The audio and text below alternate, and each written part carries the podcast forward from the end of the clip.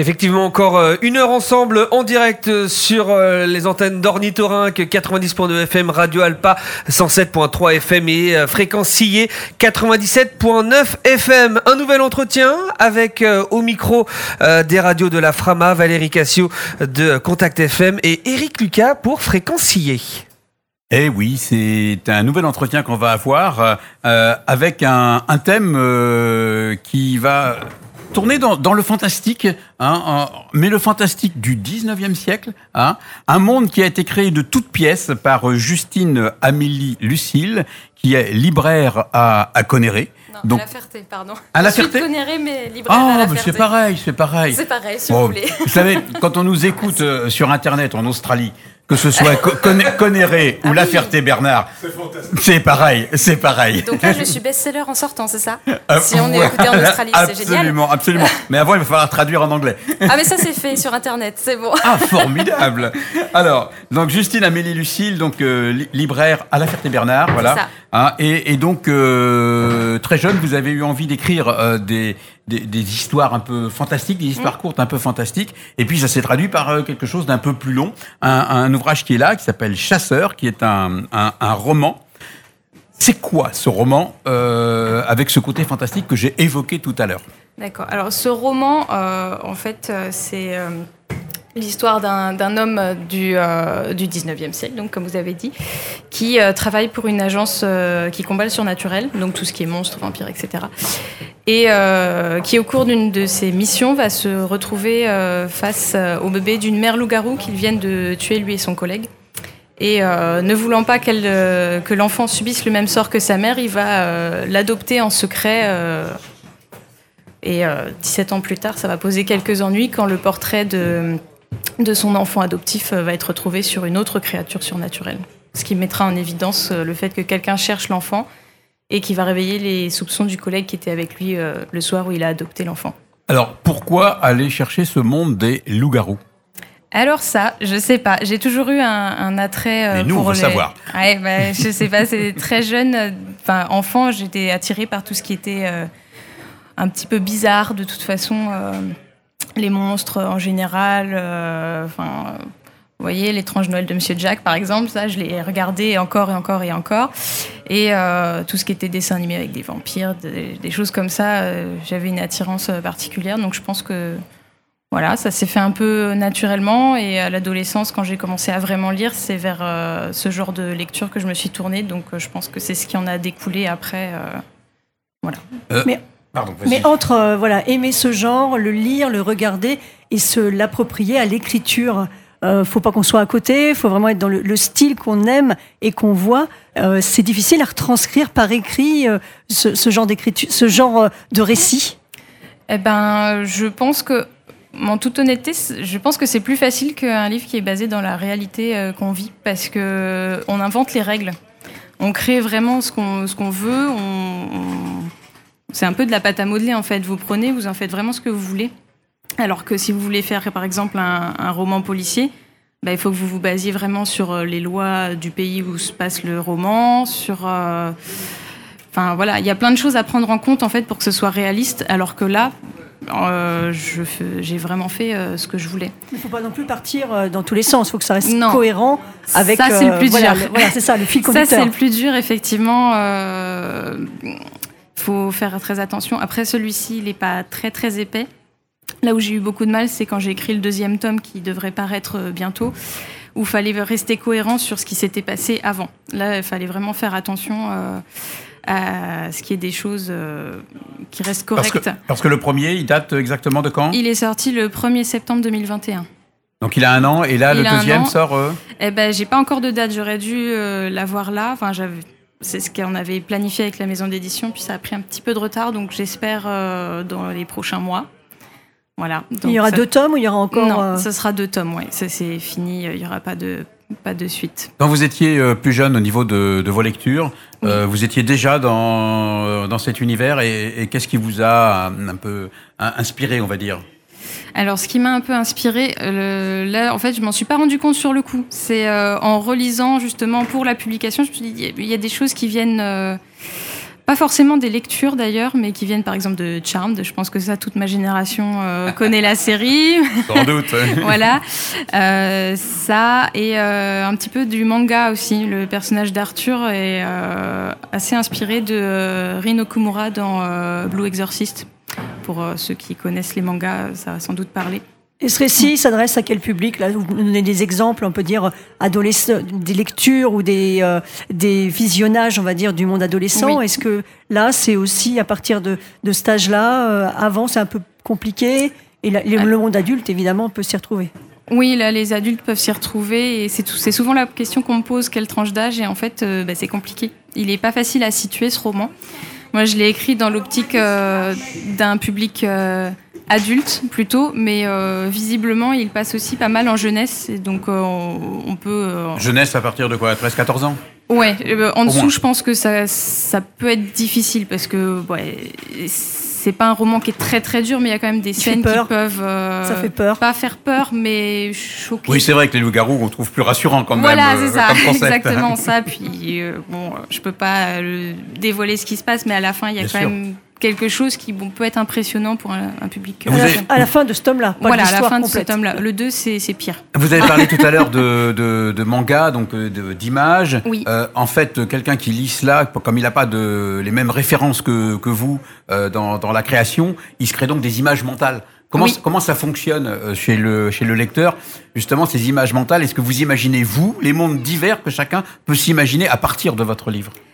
Ça, j'arrive pas à l'appréhender. Parce que je sais qu'effectivement, on a tous euh, une représentation différente euh, quand on lit un livre.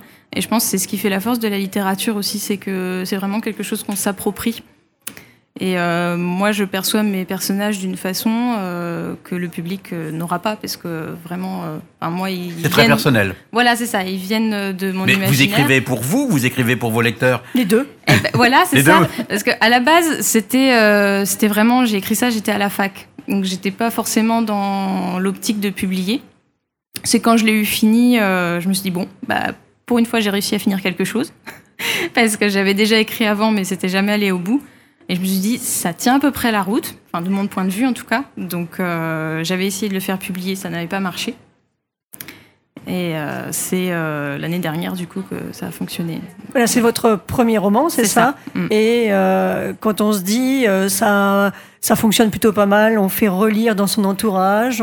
comment on, débute comme ça, se dire, se faire confiance déjà à soi-même? On peut être content de soi, mais il faut aussi avoir un retour. Oui, bah, c'est ce que j'ai pas fait au début. Au début, il y a que ma maman qui l'a lu. Objectivité. Euh, euh... voilà, objectivité moyenne. Après, si, c'est pas tout à fait vrai. J'ai quand même une camarade de fac euh, que je salue si elle nous écoute, Manon, qui a gentiment euh, accepté de le lire et m'a fait un retour très enthousiaste le, dès le lendemain. voilà. Quelque part, il, il s'est identifié sur la, la quatrième de couvre, s'est identifié comme du genre gothique, un du récit fantastique gothique. Est-ce que le, terme, effectivement, vous paraît adapté? Qu'est-ce qui fait qu'on peut l'associer au gothique, qui parle en termes de, culture, euh, sans doute, à, pas mal de nos jeunes mm. auditeurs auditrices? Alors ça, c'est la maison d'édition qui a mis ça. C'est eux les coupables. Oui, voilà, c'est ça. Après, euh, ils ont un regard que moi, je, n'ai pas forcément, parce qu'ils sont extérieurs. Euh, enfin, Exprimez-vous, dites-nous pourquoi. moi, je, pense que c'est l'atmosphère du 19e siècle qui fait ça, automatiquement, et parce qu'on retrouve ce côté un petit peu je pense que par gothique, on peut entendre vraiment euh, le côté pas arriéré, mais avec moins de technologie, qui est donc un peu plus. Euh, un, monde noir, en tout cas. Voilà, c'est ça, un petit peu plus sombre. Et euh, je pense que ça vient de là. Et c'est sûr que j'ai essayé d'y mettre ce côté-là. Après, est-ce que j'ai réussi Ça, je laisse le lecteur juger. C'est juste l'univers. Vous, vous n'êtes pas du tout gothique.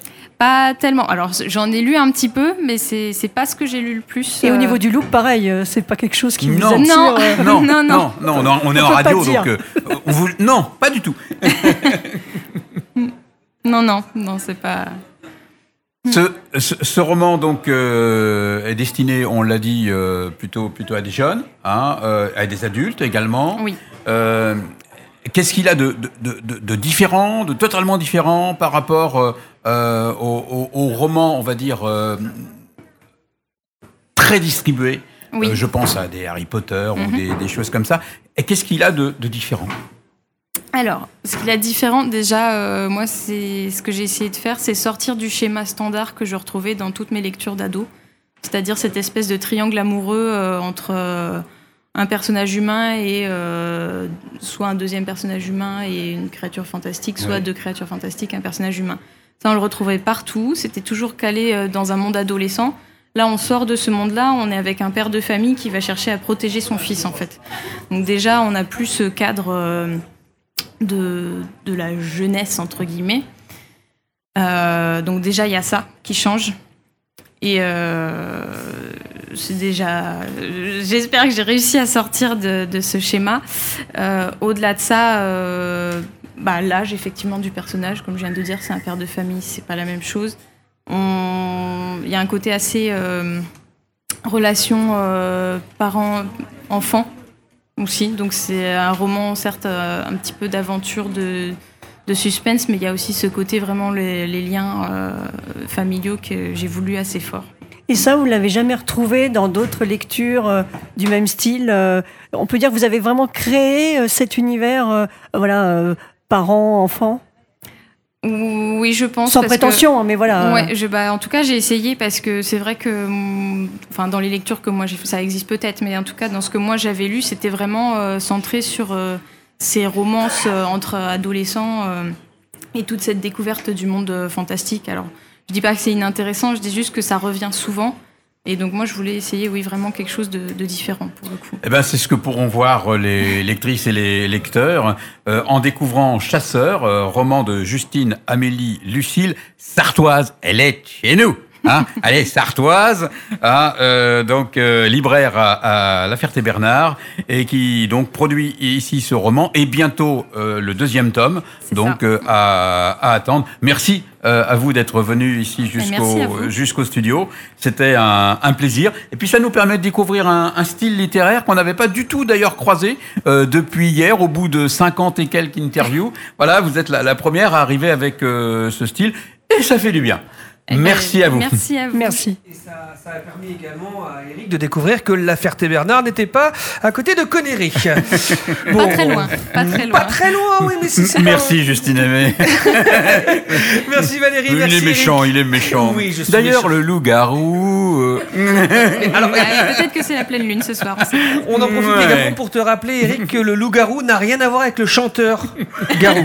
Voilà. Absolument. Il est venu le temps d'être. Allez, on peut continuer.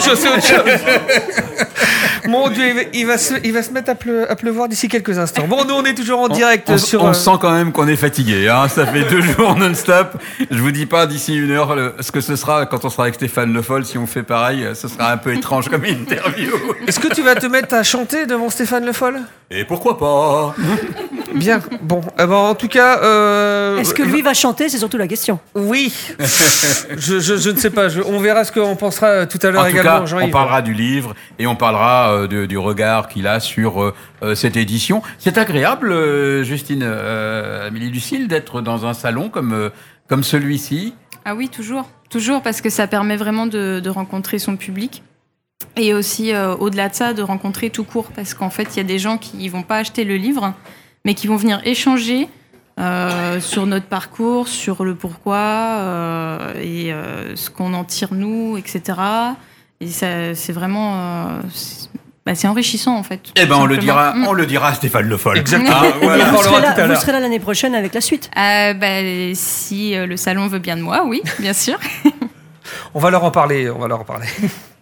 Merci en tout cas. Dans quelques minutes, nous, sur les radios associatives, on va retrouver Robin Hulin de Radio Alpa pour un échange qu'il a réalisé ce midi avec Stéphanie Joussaume et Marise Colson qui ont reçu respectivement le second et premier prix de la nouvelle francophone inédite. En attendant, un petit peu de musique.